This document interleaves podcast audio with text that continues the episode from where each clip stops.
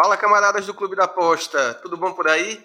Meu nome é Paulo Augusto e estamos começando a edição número 9 do Clubecast, o podcast de análises esportivas que carrega a assinatura do Clube da Aposta. Nesta edição, começando o quarto mês de pandemia, mês de julho, primeira edição de julho, já estamos aos poucos voltando ao futebol, temos rodada do Campeonato Carioca que foi definida neste nesta quinta-feira. Hoje é sexta. Ontem, quinta-feira, encerrou-se a última rodada da Taça Rio, definida, definidas as semifinais. Temos campeonatos em breve voltando, catarinense na próxima semana, ao que tudo indica. E estamos hoje aqui para falar um pouco sobre o futebol carioca, sobre a, as perspectivas do futebol, vamos falar um pouco sobre a Europa, vamos falar sobre o momento de cada apostador. Todo apostador já passou momentos ruins e vamos conversar com nossos convidados, nossos participantes. Qual foi a, aquela fase ruim que eles passaram no início da carreira ou agora, quando pensaram em desistir, se é que pensaram em desistir ou não. E vamos também comentar a polêmica da semana, que foi a questão do, das transmissões do futebol carioca com o Flamengo, é, a briga entre Flamengo e a Rede Globo, que culminou com o Flamengo transmitindo seu jogo na Flá TV, a Globo anunciando que não transmite mais o, o Campeonato Carioca. E vamos conversar o que é que os nossos convidados acham, como é essa questão de a, a, os clubes transmitindo seus jogos por stream, isso aí, eles enquanto torcedores, isso é, é legal, é bom? Como apostador, faz alguma diferença? Como trader? Enfim, vamos conversar um pouco também sobre esses assuntos, mas antes apresentar nossos participantes, quem está aqui conosco na edição 9, começando com o nosso Panther uruguaio brasileiro, Andrés Aberlin. Andrés, seja bem-vindo mais uma vez. Muito obrigado, Paulo. Mandar um salve a todo mundo aí, a galera do podcast e a galera que está escutando esse podcast aí. Valeu pelo convite aí, Paulo. Aqui conosco também, mais uma vez, Jonas Caetano. Fala, Jonas. Fala, galera, beleza? Bom dia a todos aí, Paulo, William, Andrés. Obrigado pelo convite de novo, Paulo. É, espero ajudar aí mais um podcast aí. Tem um papo bem legal nessa próxima hora aí com vocês. Valeu. Sem dúvida que vai ajudar bastante. E debutando aqui no Clubecast, participando pela primeira vez aqui conosco, embora já esteja há bastante tempo no Clube da Aposta, o nosso representante do mundo trade, William Bovelone. Fala, William, tudo bom? Fala, Paulo. Bom dia. Bom dia, Paulo. Bom dia, Andrés. Bom dia, Jonas. Bom dia aí quem está ouvindo o podcast. Obrigado aí pelo pelo convite aí para estar nesse podcast. Espero estar aqui é, debatendo nessas próximas horas aí, trazendo conteúdo bem legal para todo mundo que está ouvindo e poder estar ajudando aí quem está nessa caminhada aí do trade. Muito bem. Como é a sua primeira participação? Andrés e Jonas já estiveram aqui, já se apresentaram para quem não os conhecia. Se apresenta, William, também. Fala como é que você chegou aí no meio das apostas, há quanto tempo você está nisso. Enfim, dá uma geral para quem não te conhece. Bom, é, para quem não me conhece, eu comecei nesse mundo em 2014, né? na verdade eu já conhecia antes, né? já desde 2012, 2013 eu fazia algumas apostas, uh, mas eu não tinha muita consistência. Em 2014 eu conheci uh, o trade esportivo, né? foi um ano de Copa do Mundo aqui no Brasil, muito alvoroço, através de um curso que eu, que eu fiz na época, Uh, não tinha ouvido falar, nunca tinha ouvido falar de trade esportivo. Comprei esse curso, fiz, achei interessante o mercado, fui me profissionalizando, gostei e tô até hoje. Né? Confesso que nos primeiros anos não tive muito sucesso, muitas perdas e ganhos, mas por ser um apaixonado por futebol e também investimentos, é, achei algo surreal, né? Se você puder investir no mercado esportivo e estamos aí até hoje. Muito bom. Bom, e você que nos ouve, você também pode participar do Clubecast, sempre lembramos disso.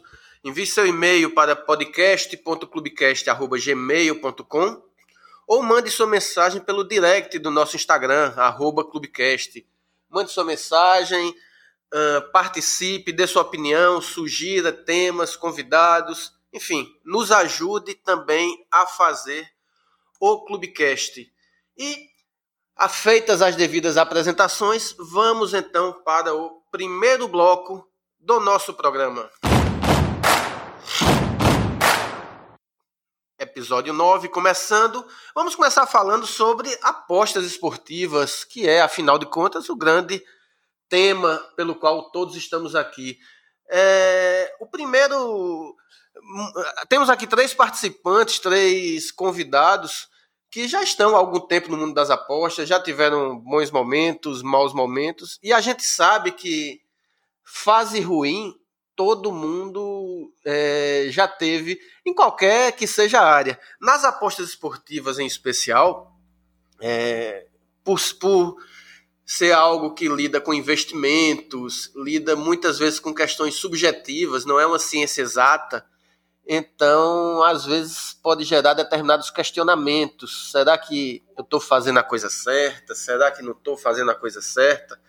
Enfim, devido a, a essa, digamos, dúvida que pode bater na maioria do, dos apostadores, é, a gente resolveu perguntar aos nossos especialistas qual foi o pior momento que cada um já passou como apostador. Qual foi ou aquela bad run, ou aquele instante em que ele se colocou em dúvida se poderia ou não dar certo na carreira.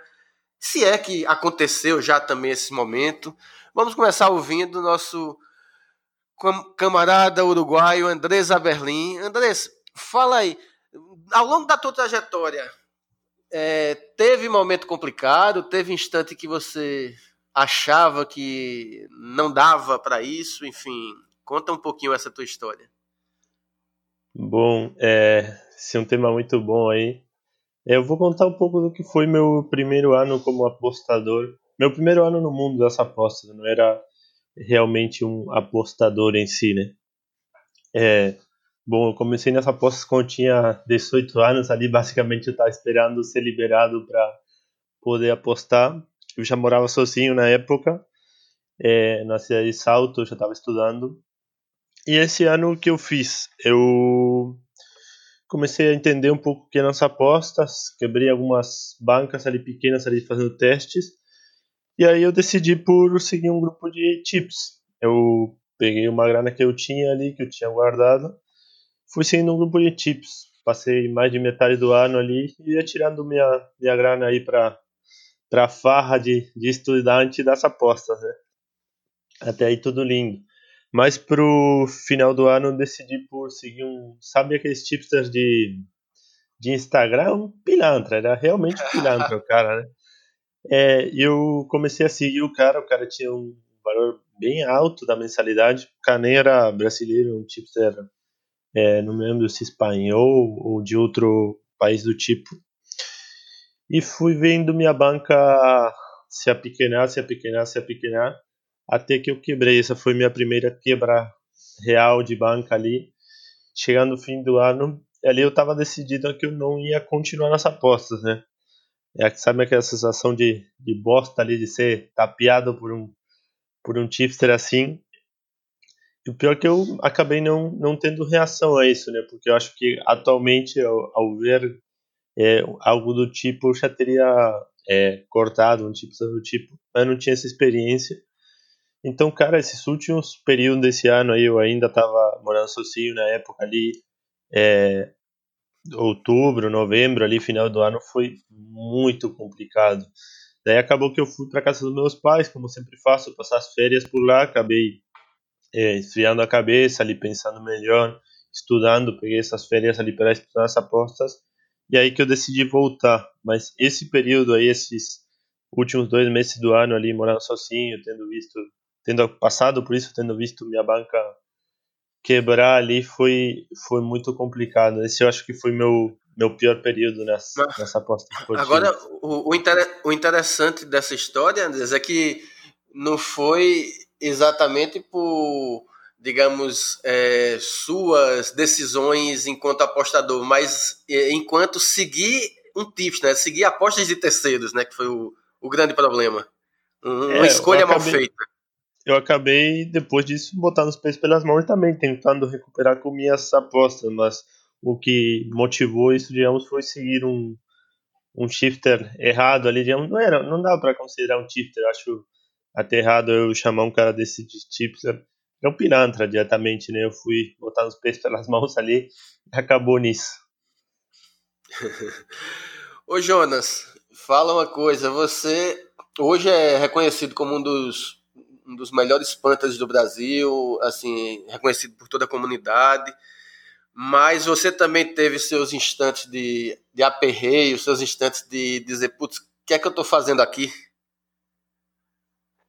Então, Paulo, acho que como o Andrés aí, todo mundo que já está nesse meio há um bom tempo, né, acho que os maiores perrengues é no começo, né, vou lá também um pouquinho do, do meu começo nas apostas, é, quando eu comecei, na verdade eu comecei no trade esportivo, e eu lembro que nas primeiras semanas assim que eu estava vendo os vídeos sobre a possibilidade de ganhar dinheiro com futebol, né, assistindo as partidas de futebol. Eu lembro que eu fui comentar isso com a minha namorada, né? E eu lembro a primeira vez que eu falei para ela sobre isso, mesmo eu falando para ela que é uma coisa estudada, né, uma coisa assim que tem toda uma análise por trás, não é uma coisa que eu vou colocar dinheiro para ficar viciado, né? Ela olhou assim com um olhar meio de estranheza, né? Que assim, as apostas e o trade esportivo no Brasil ainda tem um pouco desse preconceito de acharem que é jogo de azar, que, que é coisa de viciado. Então, ali foi uma dificuldade para mim no começo, porque eu expliquei para ela que era uma coisa que eu ia estudar bastante, eu não ia fazer nada. É, eu ia primeiro colocar um dinheiro que bem pequeno para testar o mercado, né? Mas mesmo assim, ela achou que poderia ser uma coisa perigosa. Isso foi uma negativa para mim, né? Eu fiquei um pouco desanimado, mas eu segui em frente. E esse foi o primeiro perrengue, né? Essa, essa essa barreira assim que eu tive um pouco dos familiares assim que eu comecei, né? Acho que todo mundo talvez passa um pouco por isso no Brasil, porque acho que como todos sabem, esse meio tem um pouco disso, né, desse preconceito. E dando, dando um pouquinho mais de sequência na história, depois que eu comecei no trade esportivo, eu primeiramente coloquei um dinheiro ali que eu que eu a princípio era um dinheiro baixo, uma banca baixa. Eu sempre zelei pela gestão de banca no começo, né? Que eu, eu pensei comigo assim, bom, eu, eu tenho que estudar esse mercado, né, eu não vou entrar nesse mercado já querendo ganhar, porque eu sei que não é assim. Eu vou primeiro testar várias estratégias, ver aonde eu me encaixo, né? Testar uma estratégia que eu consiga me dar bem. Então eu comecei a testar várias estratégias com uma gestão de banca muito muito boa, né? Eu colocava é, um dólar. Você começou com a você começou com uma consciência que poucos têm no início, né?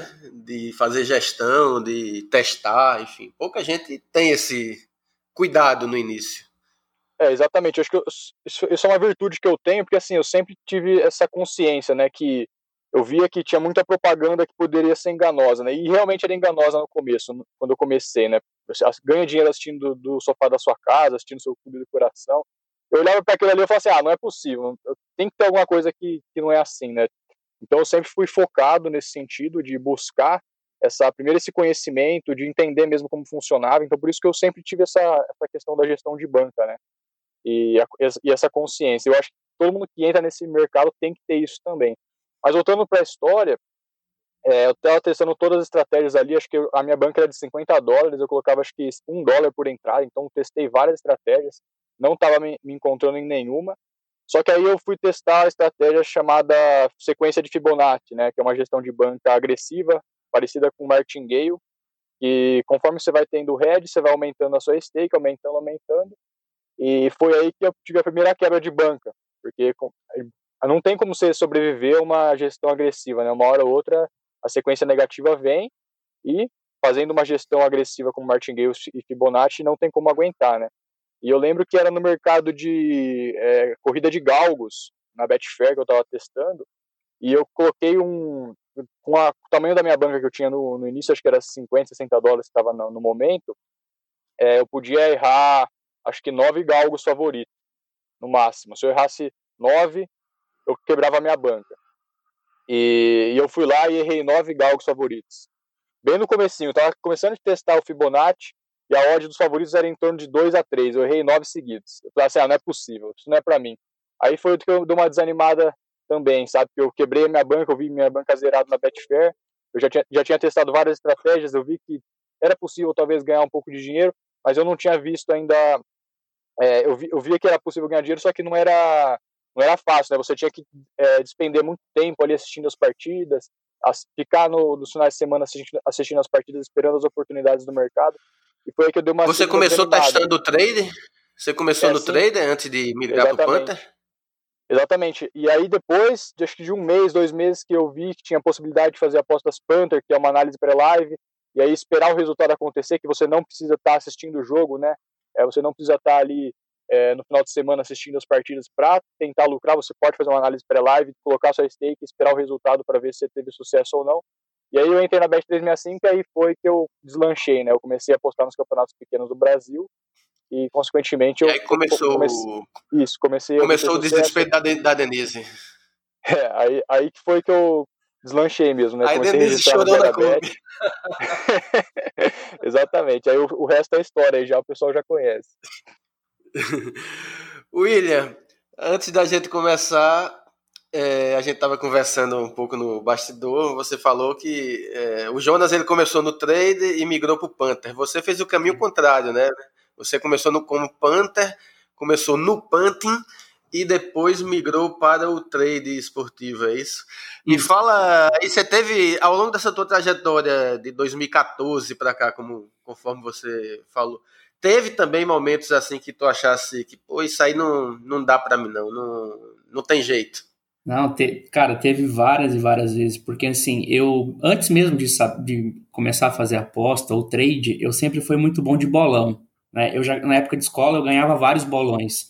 Fazia bolão, tudo é quanto é bolão, se eu não ganhava, eu ficava entre os primeiros. é, eu entrava em bolão online, tudo que era bolão de jogo, para dar palpite, eu entrava. E eu era muito bom de palpite, né? Acertava, ganhava, ou ficava entre os primeiros. Eu falei, dá para ganhar dinheiro com isso, será? E aí eu comecei a pesquisar, nem tinha 18 anos ainda, achei as apostas.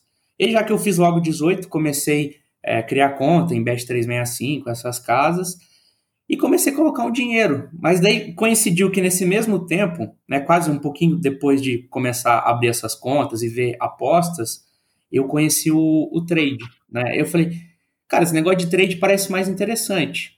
Porque ao mesmo tempo eu também estudava, já estava estudando o mercado financeiro, né, bolsa de valores, e eu falei, pô, a gente tem o trade no mercado financeiro, como é que será que é esse trade aqui no mercado esportivo? Vou, vou, vou começar a estudar. E aí, na época, e era bem também no ano de Copa do Mundo, né? 2014, Copa do Mundo aqui no Brasil, né? Quando é época de Copa do Mundo, o pessoal fica é, mais alvoroçado por causa de jogos, ainda mais sendo aqui no nosso país. E falei, vou comprar esse curso aqui para ver. Comprei um curso na época, né? De uma pessoa aí que, infelizmente, não é muito mal, não é bem vista no mercado, né? É, mas eu acabei comprando de curiosidade, né? Falei, vou pagar para ver o que é isso aqui. E fiz o curso, e na época o pessoal vem, hoje não, não se fala tanto, né? Mas quem é um pouco mais das antigas já deve ter ouvido falar do método dos bônus, né? O famoso método dos bônus, que o pessoal vendia como se fosse milagre, né? Que você ia fazer uma banca, que não ia precisar usar seu dinheiro. E eu falei, pô, que negócio legal, né? E eu não sei se foi sorte de principiante, né? Porque eu comecei com 100 dólares na Betfair e comecei a fazer o método dos bônus. Então abri a, abri a conta na Bet365, Rivalo, apostas online, é, Betway, 188bet, enfim, ia abrindo em todas as casas que davam bônus de boas-vindas, ia fazendo aquela questão, né? Você faz o back na casa e faz o lay lá na Betfair usando a. Tinha uma planilhinha, né? Que você calculava o valor de responsabilidade para você é, ganhar na Betfair e perder na casa, né? Que a gente chamava de transferir o bônus. E dificilmente eu caía no rollover da casa, porque quando você perdia na casa, né? Até hoje tem isso, você perde na casa você cai no rollover, que é aquela, o número de vezes que você tem que acertar, né, virar o dinheiro para sacar o dinheiro. E eu praticamente que eu me lembre, acho que eu caí em dois, três rollovers. Então, assim, eu consegui fazer na época 600 ou 700 reais. Isso em 2015, 2014, né? No final de 2014 para o começo de 2015. Consegui fazer na época é, 700 reais só com bônus. Pô, para mim tava show de bola, né? E aquela época era a época do cartão Neteller. Muita gente aqui que está ouvindo o podcast, acho que não pegou a época do cartão Neteller, mas eu já tinha o cartão Neteller e eu ia no banco, saía no banco do Brasil, Caixa, Banco do Bradesco, você consegue, você sacava esse dinheiro, né, por ser Mastercard.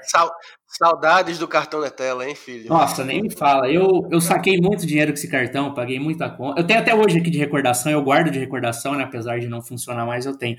E, Paulo, uma coisa que foi bem legal que, assim, imagine, você com 18, 19 anos, na faculdade, não tem emprego. Cara, você começa a ganhar dinheiro assistindo o jogo.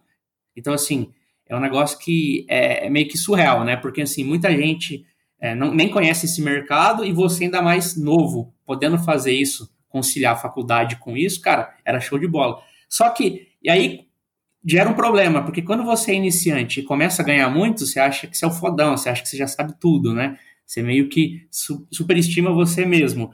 E aí eu comecei a fazer entradas maiores, sem gestão de banca, é, usando, muitas vezes dando all-in, é, usando 70%, 80% da, da banca.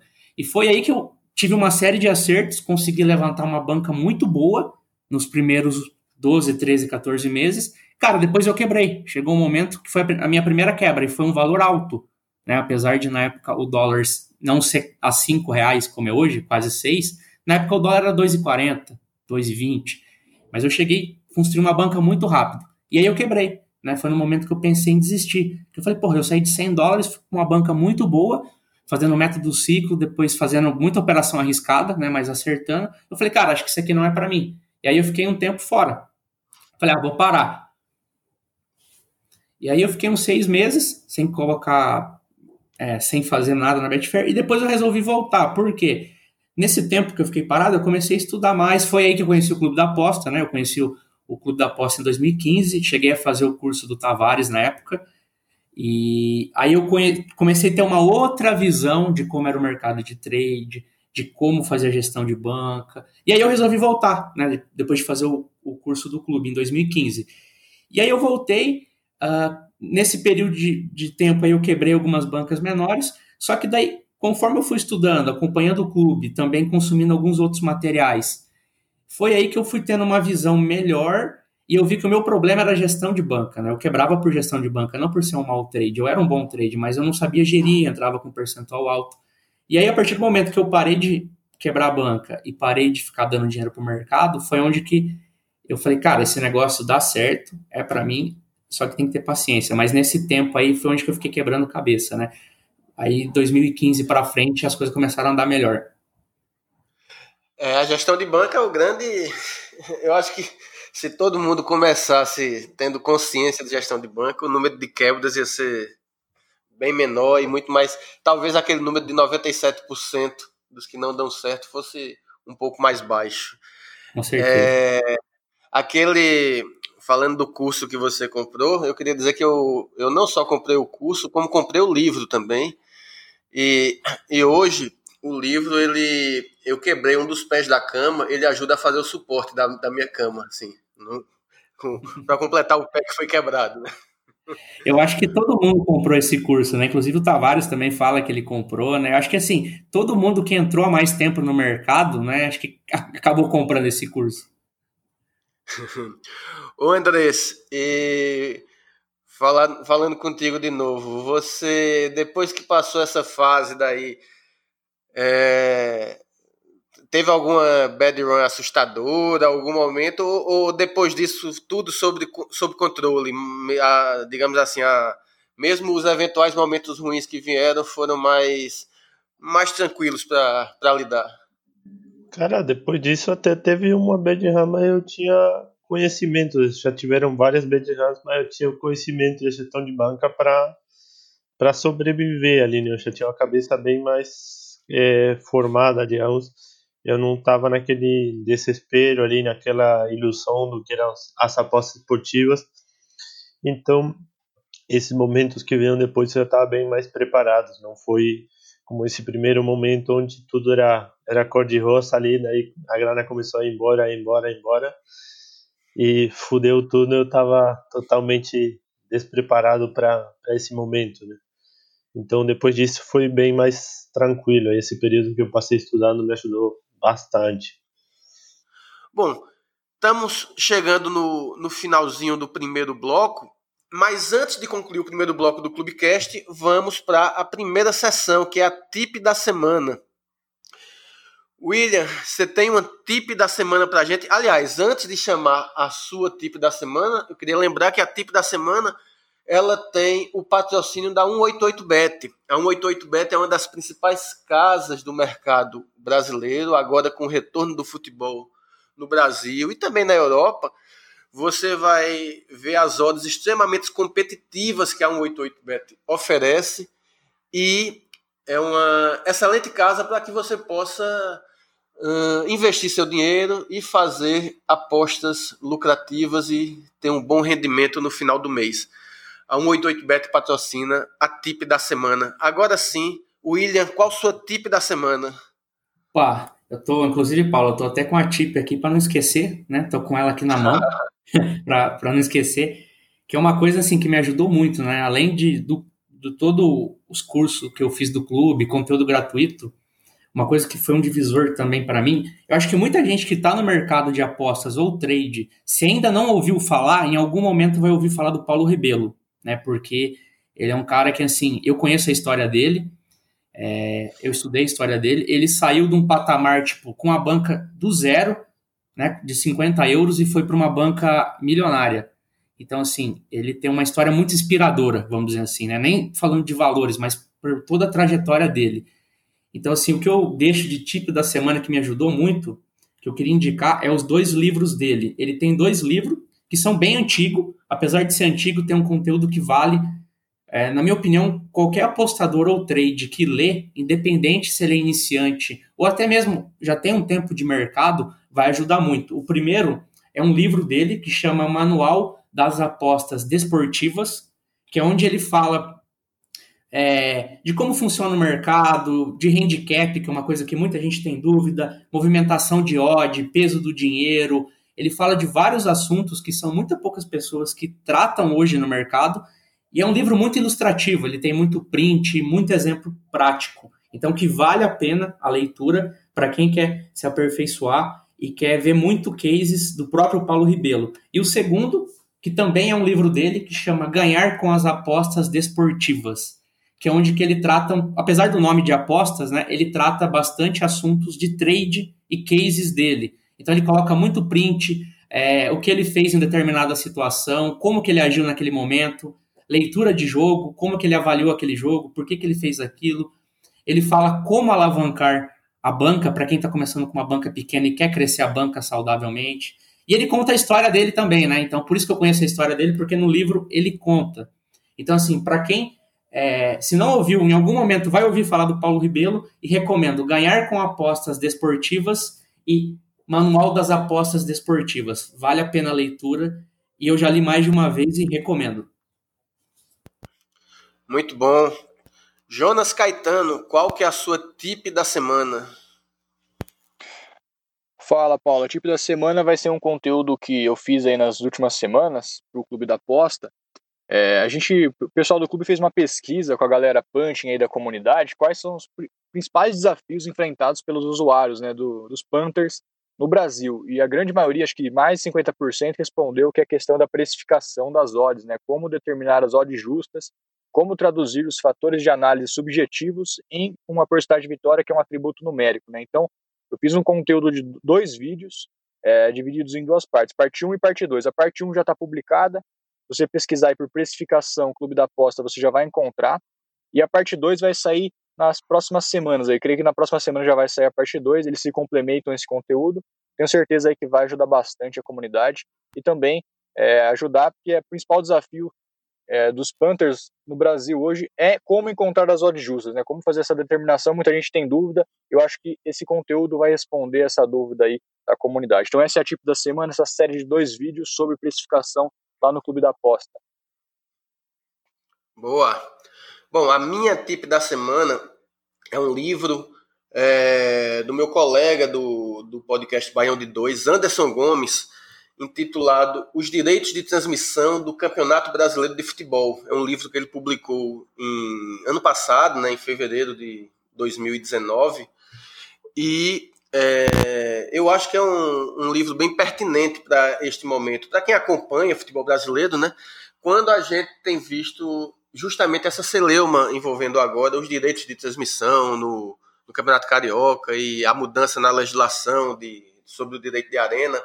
Então, esse livro ele dá um histórico né, de como funcionou o, o direito de transmissão no Campeonato Brasileiro desde que o Campeonato Brasileiro foi iniciado em 1971 até os dias de hoje, né? É, é bastante ilustrativo, é bastante didático e é interessante, principalmente porque a gente adora dar palpite, né? É, e muitas vezes são palpites chutados. A gente não muitas vezes fala sem ter ideia do que do que está acontecendo. E esse Os Direitos de Transmissão do Campeonato Brasileiro de Futebol é um, um livro que, para quem tem interesse em se aprofundar um pouco mais sobre o tema, é, é bastante interessante. É, o livro, o autor é o Anderson Gomes e, enfim, ele pode ser encontrado em livrarias e no mercado, nesse período de pandemia, na, nas livrarias digitais, como a Amazon, por exemplo. Essa foi a minha tip da semana e com ela nós encerramos o primeiro bloco do Clubecast. Vamos para o segundo bloco do programa. Começando a parte 2 do Clubecast, episódio 9, e vamos falar justamente sobre essa questão da transmissão de jogos por stream, como é que nossos é, colegas participantes enxergam. É curioso, né? Assim, não, não é novidade é, isso que o. Na quarta-feira, o Flamengo fez a transmissão do seu jogo, né? Pelo Campeonato Carioca, o jogo contra o Boa Vista, e chegou a ter um pico de audiência de 2,2 milhões de pessoas simultâneas assistindo ao, ao, a partida. E é, foi chamou muita atenção porque foi um recorde aqui no país, né, de audiência de um jogo de futebol pela, pelo YouTube. Uh, o recorde anterior pertencia à Grêmio Internacional e tem alguns outros episódios, né, já teve Curitiba e Atlético Paranaense. Mas é, se a gente for olhar para outros mercados, isso não é não não é só aqui que acontece. Por exemplo, em Portugal, o onde os direitos de transmissão são semelhantes a, ao que pretende vir a ser a mudança da legislação aqui no Brasil, ou seja, o time mandante é quem tem o direito de transmissão. Em Portugal já é assim e o Benfica transmite todos os seus jogos pelo Benfica TV. É, nenhuma emissora de televisão transmite jogo do Benfica quando o mando de campo é do Benfica, nenhuma emissora de televisão portuguesa. Quem transmite é o Benfica TV. Olhando como um, um como tendência, dois como enquanto apostador barra trader. É, vocês acreditam que há uma é, a partir deste deste fato, desta mudança, é, é possível que a gente passe a vir a ter mais e mais times de futebol abraçando essa ideia, e aí a gente tem que se acostumar a ver jogos de futebol pela, pelas TVs dos clubes, pelos, pelas streams que os clubes disponibilizam. E enquanto apostador ou enquanto trader, eu acho que tem uma diferença muito grande enquanto trader e enquanto Panther, né? É, isso é bom, isso é ruim. É, Andrés, é, fala pra gente um pouco e se você tiver informação de como é que funciona no Uruguai, explica um pouquinho pra gente também. É, bom, eu acredito que na real não tenho uma opinião muito formada é, sobre isso, não tenho um conhecimento tão grande, mas eu acho que isso para o apostador ele pode facilitar um pouco, que a gente pode ter um acesso um pouco mais fácil aos shows de futebol, apesar de que atualmente já é bem acessível você ver os diversos shows. Tem muitas plataformas onde você consegue acompanhar tudo isso. Agora, como torcedor, deixando o meu lado apostador um pouco de lado, acho que isso pode ser muito complicado para o time mais pequeno, que vai ser bem mais difícil para um time pequeno vender eh, seus, seus jogos. Ele não vai ter estrutura para transmitir no YouTube da vida, para transmitir numa streaming do tipo. Então ele vai ficar à mercê do jogo dele ser contra um time grande e aí aparecer alguém para comprar esses jogos então acredito que isso vai complicar um tanto para os times mais pequenos. É, no Uruguai, é, a coisa é bem diferente, é, para pior até diria eu, que lá por é, fim dos anos é, 90, ali 2000, início desse século, é, os caras tiveram a brilhante ideia de fazer um contrato de TV de 20 anos com uma cláusula de renovação aí. Então, é, é, 2015 por aí começou uma pequena revolução ali onde se juntaram os jogadores do futebol uruguaio, os jogadores da seleção ali, é, com Godin e Lugano ali comandando esse movimento.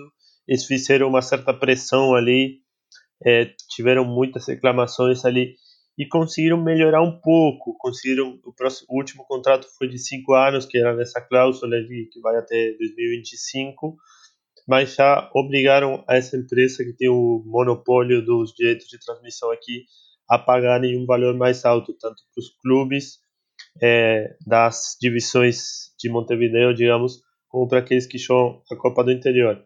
Mas mesmo assim, é, os direitos de transmissão de TV no Uruguai, também da seleção, estão é, numa situação bem complicada, que está um pouco menos pior, mas continua sendo uma situação bem, bem complicada, principalmente porque essa empresa que detém os direitos de televisão é uma empresa que ela faz muito empréstimo para os clubes. Então, o que acontece quando chega a hora de votar é, para quem vai os direitos, quem vai é, para decidir qual empresa vai ficar a cargo desses direitos, os clubes estão basicamente obrigados a você a votarem nessa nessa empresa, porque se não votarem, cara, os caras têm empréstimos enormes para esses clubes pequenos, eles acabam salvando cada vez que o time está por quebrar, eles aparecem lá, emprestam uma grana e salvam eles. Então eles têm como essa relação de dependência ali, acaba virando um ciclo vicioso ali e os clubes acabam voltando neles ali.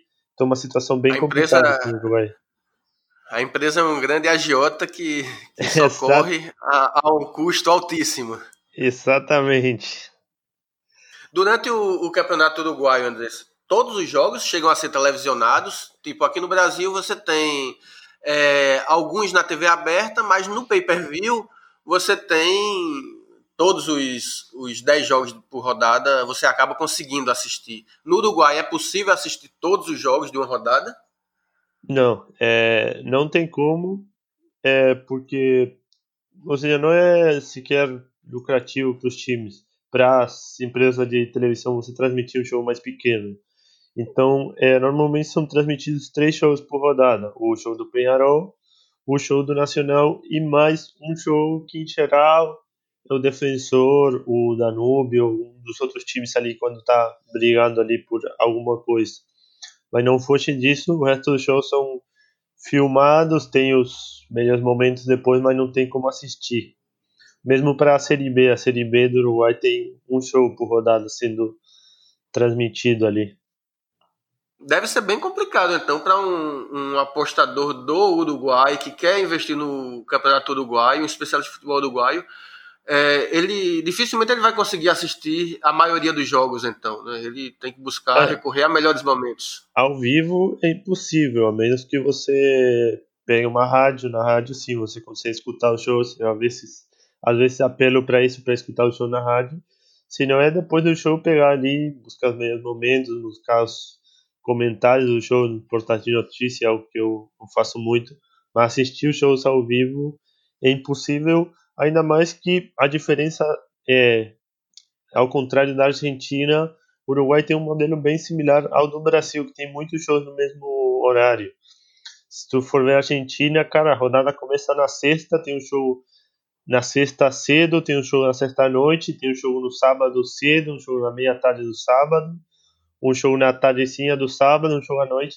Então, cara, a rodada da Argentina é muito espaçada. Tu, se tu quiser, tu consegue assistir todos os shows sem ter que assistir dois shows ao mesmo tempo. Aqui no Uruguai não, são três horários ali, esses shows são nos três horários e acabou. Você tem três shows no mesmo horário, depois três no outro e três no último ali, dois no último.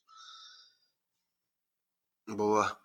Jonas, ouvi tua opinião. Como é que é, tu enxerga essa, essa questão do primeiro do da desse rompimento, digamos assim, Flamengo com, com a Globo, Flamengo colocar os seus jogos na Flá TV.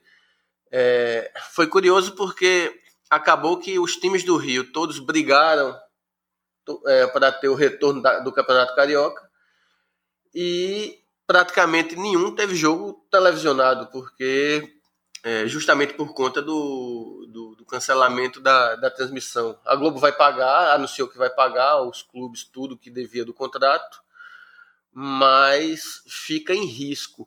E, e essa, é, essa tendência, você acha que é uma coisa que vinga aqui no Brasil? É, a gente passar a ter clubes cada vez mais transmitindo jogos pelas suas streams. É, e um ponto que o, João, que o Andrés tocou, que eu acho também que é interessante aqui. Clubes pequenos talvez tenham mais dificuldade em negociar seus direitos. Né? Eu fico pensando, por exemplo, um, um exemplo que eu dou na Série A, que não é nem de um clube pequeno hoje, porque ele tem uma grande estrutura e muito dinheiro investido, mas é um clube que não tem torcida, como o Bragantino. Será que alguém compra direito de transmissão do Bragantino, por exemplo? Que é que tu pensa, é, Jonas? É, eu parto um pouco da mesma opinião do Andrés aí, né? Como você já, me, você já me, bem, bem, mencionou, o Andrés também, a questão dos clubes pequenos, vai ficar mais complicado para eles, né? É, conseguir receber essa, essa verba de televisão, né, de transmissão, que eu acredito seja muito importante para eles, principalmente contra os grandes clubes aí, né, nesses campeonatos que tem grandes clubes e pequenos clubes que esses pequenos clubes conseguem um pouco mais de visibilidade quando enfrentam esses clubes maiores, né, e conseguem talvez um pouco é, rentabilizar melhor nessas partidas. Talvez fique um pouco mais complicado para essas equipes. E olhando um pouco para o lado do Campeonato Carioca, né, o que está acontecendo, eu acho que isso não é bom nem para o torcedor e nem para os clubes, né? É, os clubes aí queriam voltar, tirando o Flamengo aí que você já mencionou, né? Não tem nenhuma, não teve, não tiveram nenhuma partida transmitida. Isso é ruim para os clubes. Isso também é ruim para os torcedores, que ficam aí à mercê de, de algum novo contrato, né? Ou assistirem via stream. E eu fico também pensando, apesar da gente estar tá vivendo numa época que é muito fácil ter acesso aí a smartphone, que todo mundo aí consegue acessar YouTube, é, Facebook, eu fico pensando, por exemplo, as pessoas aí de mais idade que têm um pouco de aversão a, a essas novas tecnologias, mas que gostam do futebol, né? Que estão acostumados ali de assistir, sentar à tardezinha ali no, ou à noite para assistir o jogo do, do, time que gosta, né? De acompanhar algum campeonato. Eu fico pensando nessas pessoas, o quão, o quão elas vão ser prejudicadas caso a gente veja um movimento de a cada vez mais a gente passar a ter essas streamings é, no, nessas redes sociais, né? No YouTube, Facebook. Então eu acho que assim é uma tendência. Isso é uma tendência que a gente vai ver nos próximos anos já começou aí com o Atlético Paranaense, acho que mais recentemente, o Flamengo agora está começando a passar também. É, mas eu acho que tem que ser uma, uma transição é, feita de uma maneira mais esclarecida, uma, uma, uma transição de jogos televisionados pela própria televisão mesmo, né, que vai passar em canais de televisão, para jogos que vão passar nessas streams. Eu acho que tem que passar no começo, no, talvez nos primeiros anos aí, é, em ambas as plataformas, para aí sim, talvez, a gente pensar em ter somente via streaming, né? Eu acho que não, não tem que ser uma coisa radical, a TV parar de passar para passar só na, nas streams, acho que não, a gente tem que ter uma transição mais linear aí nesse sentido, para não prejudicar esses torcedores aí que têm um pouco de aversão a essas novas tecnologias, né? Eu acho que no, no final das contas, quem perde em toda essa história é o torcedor, e falando de, do, do, de apostador agora, né, do modo punching, eu acho que a gente não vai não sofre muito, né? Porque a gente quem trabalha com isso já tem mais acesso a tanto computador, tanto celular, smartphone, então é mais tranquilo de estar acompanhando, né? Um outro ponto também que eu acho que não é vantajoso para o torcedor é ficar dividindo os campeonatos. Por exemplo, um campeonato vai passar somente na streaming do Flamengo. Ah, o outro campeonato vai passar somente em um canal da TV. Eu acho que isso não é vantajoso. Eu acho que os torcedores eles têm que saber, eles têm que saberem aonde eles podem acompanhar os campeonatos, né? Porque se ficar nessa coisa, ah, um, um, um jogo passa aqui, outro jogo passa ali, jogo pequeno não vai passar, eu acho que isso acaba perdendo um pouco do sentido de quem acompanha o campeonato de uma forma geral, né? Que, que gosta de acompanhar todo o campeonato, assistir bastante partida. E para os apostadores, isso também tem os apostadores que gostam de acompanhar muito o campeonato, né? Isso acaba atrapalhando também um pouco os apostadores nesse sentido. Então, acho que essa, essa é a minha opinião. E quem acaba perdendo é o torcedor de forma geral e também os clubes. Né? Acho que isso aí tem que, tem que se resolver logo para a gente tentar ver uma melhor forma de agradar a todos. Inclusive, pode sair caro para o torcedor também isso, né? Porque o jogo Flamengo do Flamengo na, na quarta-feira foi aberto, todo mundo pôde assistir, quem, quem teve acesso à internet. Mas o Benfica TV, por exemplo, os jogos não são abertos. Você tem que pagar uma mensalidade, é quase como uma TV por assinatura, o Benfica TV. Inclusive porque ele oferece outras competições. Você assiste o Campeonato Grego no Benfica TV. Né? Eu não sei se eles ainda têm o campeonato inglês, mas eles transmitiam jogos do campeonato inglês também. É, e daí você imagina, né? Se, se o, o, o Flamengo fecha e paga, passa a cobrar uma mensalidade para você ter acesso aos jogos pelo Flamengo TV, pela Flá TV. E aí o Vasco resolve fazer a mesma coisa, o Corinthians resolve fazer a mesma coisa. Ou seja, você para assistir aos jogos, você vai ter que é, o torcedor que gosta de futebol, que quer ver mais de um jogo e não só do time dele, ele tem que pagar várias assinaturas, vários ingressos para ver os jogos. É, talvez fique uma coisa inviável também. Antes de eu passar para o William, para ouvir a opinião dele, deixa eu ouvir Andrés aqui, que ele está chamando. Fala, Andrés. Eu só queria reforçar essa posição do Jonas aí, o que ele falou por último, que quem mais vai perder também vai ser aquele cara que gosta de futebol em si, né? Porque o torcedor do time, beleza ele vai pagar o serviço que o time disponibiliza para ele e pronto, ele vai conseguir assistir os shows do time dele. Mas aquele cara que não gosta de um time específico, o cara só gosta de assistir futebol, o cara curte ver o futebol aquele que tiver na TV. Cara, se o cara vai tentar ver os jogos de todos os times, ele vai ter que fazer um, um malabarismo enorme, né? Que é assinar a TV de um clube, de outro, daquele, desse, e no fim das contas isso sai caro pra caralho, sendo que atualmente você tem tudo centralizado em uma ou duas plataformas, você consegue assistir quase tudo, né? Isso vai ser vai ser bem pior para esse tipo de torcedor, para aquele cara que não acompanha só um time que gosta do futebol em si, né? Você fica imaginando é, se Copa do Mundo as emissoras pudessem comprar os direitos só de algumas seleções específicas e não de todas as seleções, né? É, na Copa de 2002, pode ser que alguns de vocês não se lembrem bem. É, eu, enfim, eu já, já trabalhava como jornalista nessa época. E na Copa de 2002, que foi na Coreia e no Japão, o horário dos jogos eram 3 e meia da manhã, 6 da manhã e 8 e meia da manhã.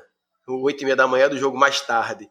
E daí é, eu era rato de jogo de Copa do Mundo. Na Copa do Mundo eu queria assistir todos os 64 jogos, independente de quem fosse a seleção. Mas imagina se, a, se uma emissora tem o direito de escolha. Será que uma emissora no Brasil iria transmitir às três e meia da manhã China e Costa Rica, que foi um jogo que aconteceu?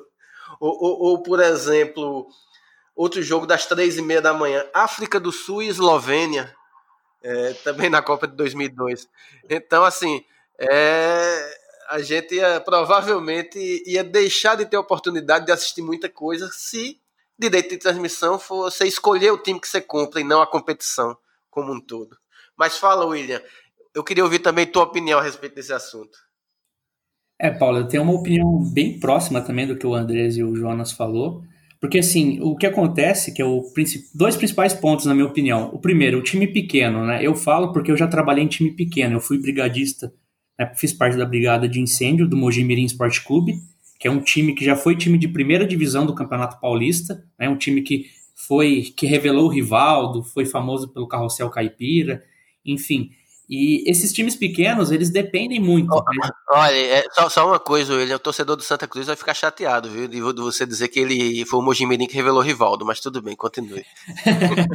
é, foi onde que, depois daquele foi pro Palmeiras, né? Mas o que acontece? Ele é um, é um clube, né, não só o Mojimirim, como outros, que dependem muito de direitos de transmissão. Então, por exemplo, toda vez que o Mojimirim jogava o Campeonato Paulista da Série A1, era quando ele conseguia trazer melhores jogadores, conseguia fazer melhores contratações, inclusive no ano que o Mojimirim quase foi para a final, que ele perdeu para o Santos aqui, que o Neymar estava voando, ele tinha um elenco muito bom, tinha Hernanes, tinha vários outros jogadores de ponta, mas ele consegue só trazer por conta também de direitos de transmissão, patrocínio, enfim, mas tudo isso vem por conta de ajudas também de cotas da TV. Então o que eu vejo é o seguinte: os principais que vão ser afetados em relação a clubes são clubes pequenos, que eles vão perder muito com isso. E eles também não têm estrutura para fazer essa transmissão.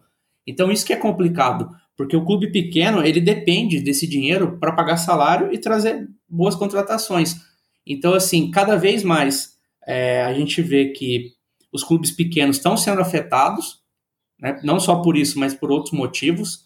Então eu acho que o clube pequeno ele perde muito e o clube grande também, porque assim é, o que acontece com essa briga eu vejo que não é bom nem para o torcedor nem para o clube, porque o clube vai acabar perdendo, as TVs cada vez menos vão querer é, investir mais em, em, direitos de TV, porque o pessoal vai estar tá começando a se diluir pela internet. E outra, apesar de eu ter lido uma matéria recentemente que a gente tem 134 milhões de usuários que estão usando a internet, só que a gente esquece que muitas pessoas acessam ainda via 4G. Né? E uma pessoa que tem 4G, ela não consegue assistir uma stream de um jogo inteiro. O pacote de dados dela não vai aguentar né, ela assistir o, o jogo inteiro. Então, assim, é, nem todo mundo tem condição de ter uma boa internet. Eu acho que essa transição, ela tem que ser, se for feita, ela tem que ser feita muito bem estudada, de uma forma de não impactar a receita dos clubes e também não impactar o, o torcedor. Porque, assim, ainda, apesar que muitas pessoas não têm condição de pagar é, um, um da vida, uma TV com canal pago para estar tá assistindo esses jogos, ela assiste na TV aberta. Então, assim, isso faz com que muitas pessoas consigam assistir mais jogos por conta da TV aberta. E ainda assim ela ajuda o clube, né? Porque o clube está ganhando direitos autorais. Então, eu vejo que é uma, é uma coisa bem delicada, né? A gente tem que pensar nos dois lados, no lado do clube, no lado do torcedor. Não é uma coisa fácil de, de se decidir do dia para a noite, tem que ser muito bem estudado. E eu, eu vejo que assim, a internet cada vez mais ela está impactando várias áreas, né? não só o futebol, mas é algo que prejudica muito, muitos times pequenos. Então, assim, tem que ser, tem que ser feito com muito cuidado. E agora falando do trade, é uma coisa que geralmente quem já faz trade há muito tempo, ele não vai fazer por essa stream, porque eu já tentei fazer, né, inclusive é, alguns jogos da própria Liga dos Campeões, que foi passado no esporte interativo no seu canal do, do Facebook, né, na sua fanpage, eu tentei fazer por lá, mas o delay é muito grande.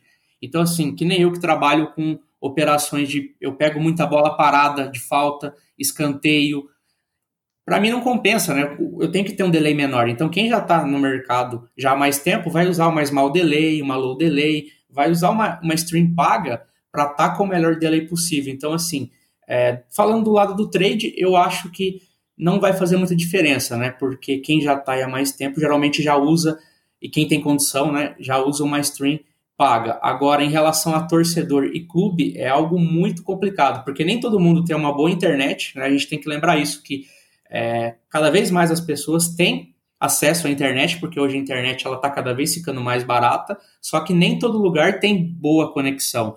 Então, para isso precisa ter uma boa conexão. Não adianta, porque senão a pessoa não vai conseguir ver, é, vai ficar travando. E para o clube tem a questão, principalmente para os menores, que tem a questão da distribuição da, da renda né, de direitos autorais de TV, que é o que ajuda muito eles, que aí pode causar um sério problema de até extinção de alguns clubes, que inclusive vários clubes pequenos aí estão passando por um momento de dificuldade. É isto. É, uma, lembrança que eu queria fazer a respeito do carrossel caipira, que o William falou do Mojimirim, é uma história curiosa, na verdade. O carrossel caipira foi quando o Mojimirim contratou o, o Valber, o Leto e o Rivaldo. Os três eram jogadores do Santa Cruz, é, daqui de Pernambuco, sendo que o, o craque era o Valber, né? O Valber que, se não me engano, jogou no Corinthians também depois, né? Foi, foi contratado pelo Corinthians. É, o Valber era o craque do Santa Cruz. É, e o Leto, né, que era mais ponteiro, era um outro, era um pouco mais velho que os outros dois, era outro jogador bem arisco e que, na verdade, o Mojim Mirim queria contratar o Valber e o Leto. O Rivaldo, ele foi meio que a contrapeso, porque ele não era o destaque do Santa Cruz. A, a torcida do Santa Cruz pegava muito no pé dele. Ele era, sabe aqueles prata da casa que que o torcedor pega no pé, enche o saco, era Rivaldo no Santa Cruz. E aí que o Carrossel Caipira, os três foram contratados, o criou-se essa denominação né, de Carrossel Caipira, e a história mostrou que, na verdade, o grande craque dos três era o Rivaldo. Né? E o Santa. Exatamente. Aliás, o Santa deve. O Santa deve chorar na Kombi hoje por conta disso. E, inclusive, antes de terminarmos o bloco, vamos exatamente para essa sessão, falando do choro na Kombi do Santa Cruz do Rivaldo. O Chorei na Kombi. William, você tem um Chorei na Kombi aqui pra gente? Nossa, Paulo, é assim, tenho vários, né? Mas um que me marcou e o mais recente foi o ano passado. É, todo mundo acho que lembra daquela virada, vamos dizer assim, uma virada histórica do Liverpool, né? No Barcelona. Primeiro jogo, Barcelona massacrou o Liverpool, né? Semifinal de Liga dos Campeões. Barcelona meteu 3 a 0 um golaço de falta do, do Messi no ângulo, porque o Alisson não, não viu nem a bola. Barcelona regaçou o Liverpool no primeiro jogo. E o que acontece? Eu nunca fui de fazer muito mercado de campeão, né? Mas eu já estava de olho, porque assim, na, na, minha opinião, a Liga dos Campeões passada, do ano passado, o Barcelona, ele não era dado favorito no mercado, né? O mercado estava dando o Manchester City como favorito. Antes do Manchester City ser eliminado, eliminado ele era favorito. E o Barcelona estava com mod de 7 no jogo antes, que era o jogo do, do Manchester. E eu falei, cara, não é possível, essa odd, na minha opinião, tá muito errada. Eu falei, essa odd 7 do Barcelona, o time do Manchester não tá jogando nada. Eu falei, não é possível. E eu tinha vindo de um mês muito bom, né? Um mês anterior muito bom. Eu peguei todo o lucro que eu tinha feito e eu coloquei uh, num back, numa odd 7. Na verdade, falei 7, né? Mas estava 8, acho, se eu não me engano. É, eu peguei uma odd 7-8 ali para o Barcelona ser campeão da Liga dos Campeões. E aí o Barcelona ganhou, né? Passou do passou do, do Manchester. Eu já estava com um lucro muito bom, poderia encerrar, mas eu falei assim, eu vou manter, né? Eu quero ver como é que vai ser o, o primeiro jogo aí do o primeiro jogo, o, o, Barcelona entrou muito bem em campo, o Liverpool em alguns momentos não conseguia atacar, o Barcelona dando sufoco, sufoco. E foi o que a gente viu, 3 a 0 todo mundo, pô, Barcelona já passou, Barcelona campeão. É aquele negócio, né? Não conta a vitória antes da hora, né? Não, não conta a vitória antes da hora. Até eu tava tranquilo, já tava com lucro muito, muito bom. Poderia ter feito meu cash out ali, encerrar. Falei, não, vou manter porque o Liverpool não reverte. Aí começou o segundo jogo, né? Aquele jogo bem truncado. No final do primeiro tempo, o Liverpool faz 1 a 0 né? Termina o primeiro tempo 1 a 0 o Liverpool. Falei, ah, tá tranquilo, porque o, o, o, o, o Liverpool tem que fazer ainda mais é, dois gols, né? Ainda vai para pênalti e mais três para ganhar. E aí aconteceu o que aconteceu, né? O Liverpool veio com tudo, meteu um gol praticamente atrás do outro e ganhou. E eu já estava com lucro muito, muito, muito bom nessa odd 7. Então, assim, eu até hoje não acredito que eu tomei esse head porque assim é, ia ser um, um, valor muito bom. E, e ao mesmo tempo assim não só pelo valor perdido mas pelo lucro. Porque imagina assim se você todo dia entrava na conta da Betfair e via aquele green né? Aquele verdinho e seu lucro. Sendo que você poderia fechar o cash out colocar o dinheiro no bolso e ficar tranquilo. E eu quis manter até o final até pelo um pouco da ganância. E também pelo jogo aquele negócio ah 3 a 0 já ganhou. Então uma mensagem aí que eu até deixo aí para quem tá tá ouvindo é, jogo só termina quando o juiz apita. E jogo de dois jogos só termina quando o juiz apita no segundo jogo. Então, assim, é uma coisa que vocês têm que levar, porque esse foi meu chorei na Kombi. E, assim, de todos, esse foi o mais dolorido, porque eu transformei um green muito bom num red, que numa coisa que ninguém dava como o Liverpool viraria esse jogo. Então, assim, eu deixo como lição. Jogo só termina depois que o juiz apita. Boa. Antes de eu passar pro Chorei na Kombi do Andrés e do, e do Jonas, eu vou falar o meu, que tem a ver um pouco com o que o, o do William falou agora, só que no sentido oposto, né?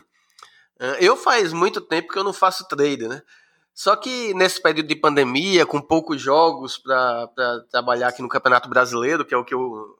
No, no futebol brasileiro, que é onde eu faço, ontem, ontem foi quinta-feira, dia 2 de julho. Estamos gravando na sexta, dia 3. É, na quinta-feira, 2, é, teve um jogo do campeonato inglês, Sheffield United contra Tottenham. Daí eu estava assistindo esse jogo E o, o Sheffield ganhando por 2 a 0 o Tottenham tentando reduzir o placar a todo custo e cedendo contra-ataques para o Sheffield. Daí eu lembrei de uma estratégia que acho que o Tavares tinha falado na época que eu fazia trade ainda, em 2018, que era nos 15 minutos finais do jogo, ir no correct score é, e colocar é, você, se o jogo oferecesse o padrão para isso, um jogo, se o jogo tivesse 1 a 1 você ia no correct score e colocaria 2 a 2 porque o gol poderia sair de qualquer um dos dois lados, e você já teria um green quando o gol, o gol saísse, e se saísse os, os dois gols, você pegaria um jackpot e tal. Pois bem, nesse jogo, estava 2 a 0 Sheffield, eu fui no correct score e coloquei 3 a 1 pro Sheffield, faltando 15 minutos para terminar o jogo. Pouco tempo depois de eu ter entrado no mercado, o Sheffield faz o terceiro gol. 3 a 0 Detalhe, a odd do correct score do 3 a 1 estava 20. Então eu tinha colocado uma moeda lá nesse, nessa, nessa, nessa entrada. O pouco tempo depois o correct score, o Sheffield faz o terceiro gol. Quando o Sheffield faz o terceiro gol, 3 a 0 eu estava tendo um lucro equivalente a uma odd de 4. Aí eu disse, pô, eu não vou nem. Vou pegar esse lucrozinho daqui para mim, é, é uma brincadeirinha, eu não, não faço trade mesmo. Apareceu, eu tô com esse green daqui, vou guardar esse green. E aí dei cash out e, e fechei, é, fechei a, a operação.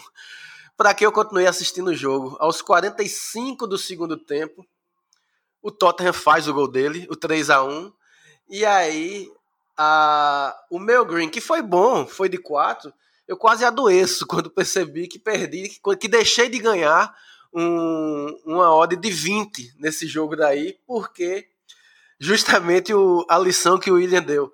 Né? O jogo só acaba quando termina. Eu, se eu não tivesse feito, eu provavelmente perderia a moedinha. Se, se na minha cabeça, se eu não tivesse fechado no 3 a 0 eu perderia a moedinha, deixaria de ganhar esse green de 4, de odd 4. Mas como eu fechei, na realidade eu acabei perdendo um belíssimo de um jackpot de odd 20. Esse foi o meu chorei na Kombi, que é um chorei na Kombi relativo, porque no final das contas eu saí no lucro ainda. Mas eu fiquei muito puto depois que o Tottenham fez esse gol ontem. Jonas Caetano, qual o seu chorei na Kombi?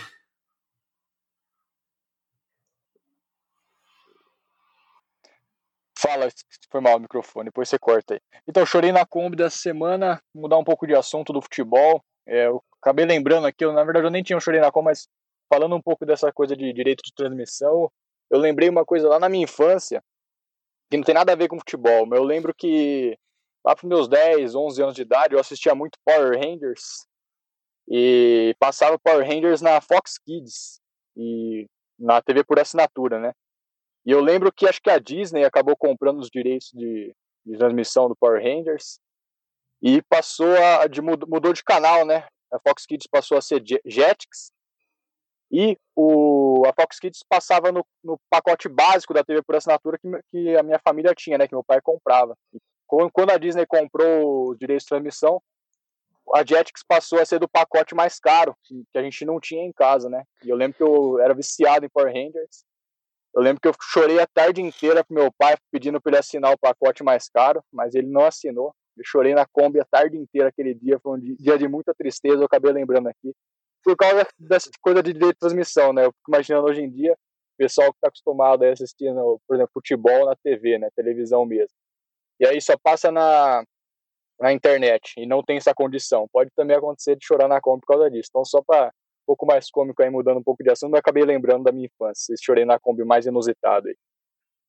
Boa. Andrés, você tem um chorei na Kombi? Eu, meu chorei na, na Kombi dessa, dessa semana vai para os clubes argentinos ali. E, e também, em partes, acaba me afetando, né? Que os clubes argentinos não estão conseguindo treinar e não há perspectiva de que eles vão voltar a treinar, né? Então, em que aposto no campeonato argentino e nas ligas argentinas. É uma situação bem complicada ali. Para ter uma ideia, o, o rascunho, digamos, de quando os times voltariam a treinar é 18 de agosto.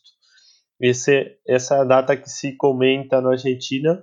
Inclusive, a gente teve alguns times sendo multados porque estavam treinando é, escondido ali. é, eles foram multados, está totalmente proibido treinar.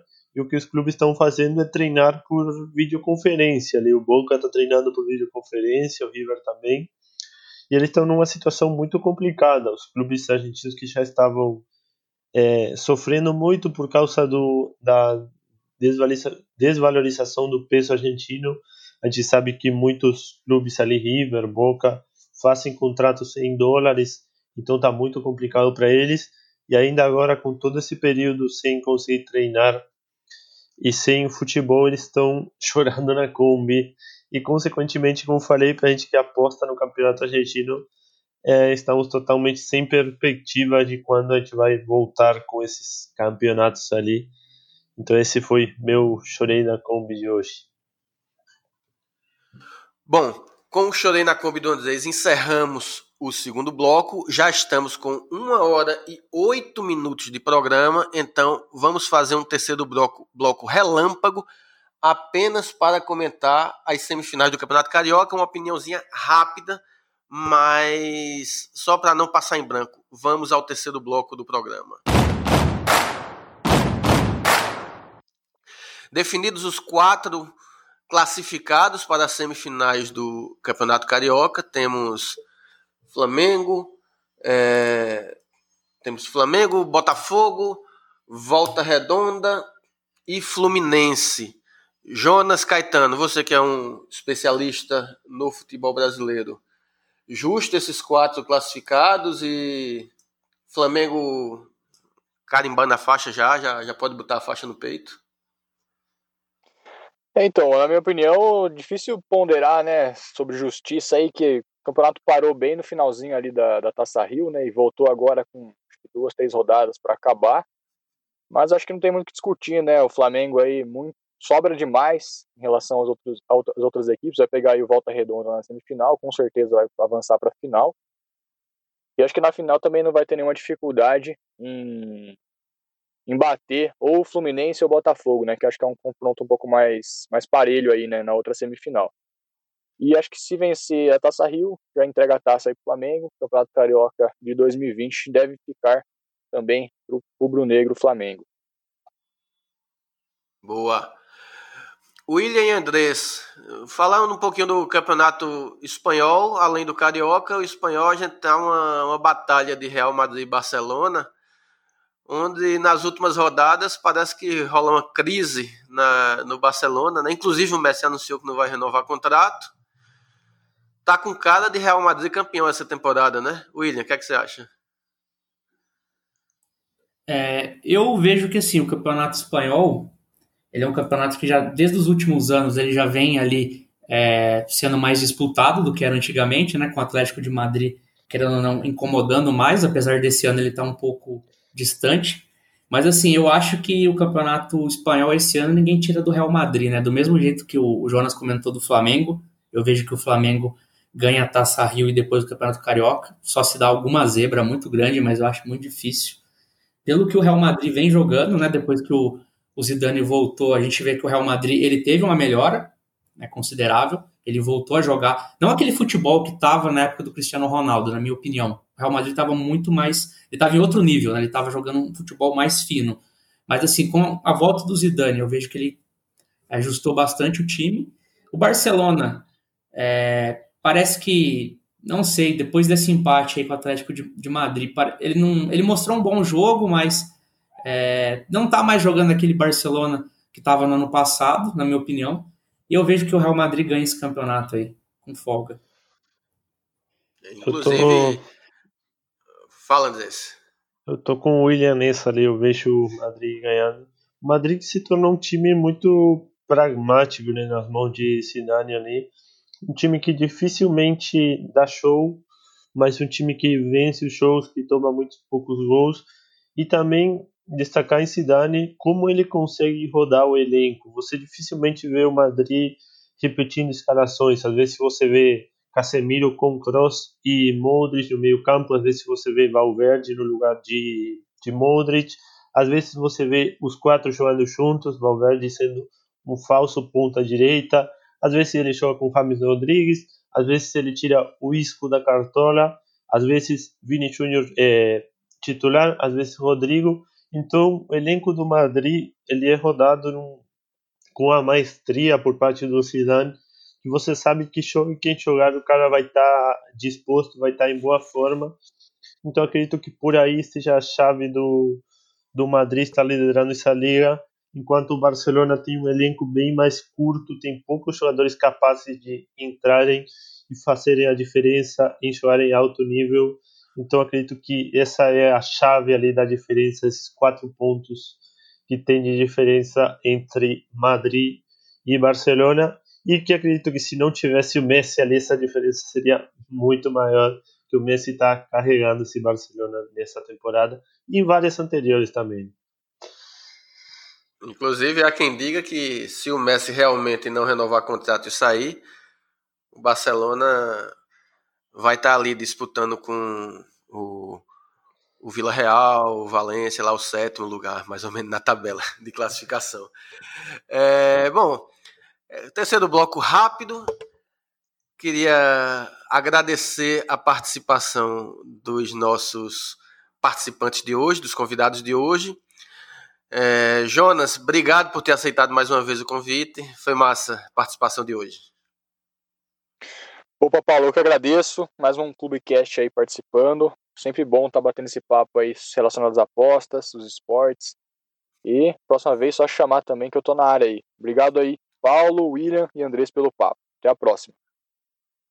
Valeu, Jonas. Obrigado. Andrés, valeu. Tua segunda participação no Clubecast oficial, porque teve uma no piloto que a gente fez. E foi massa. Obrigado por ter participado.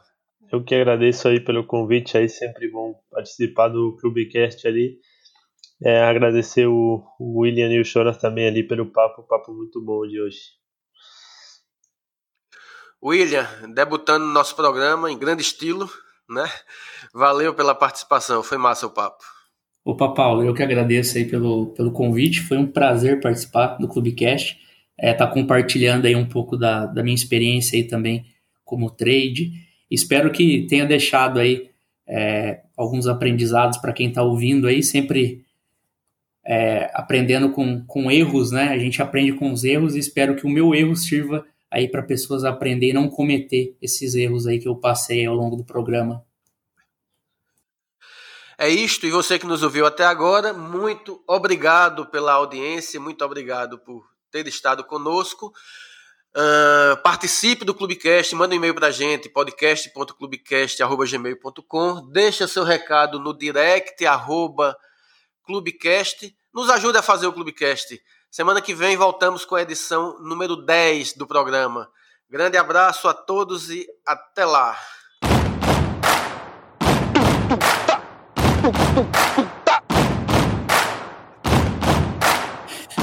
Da hora essa musiquinha.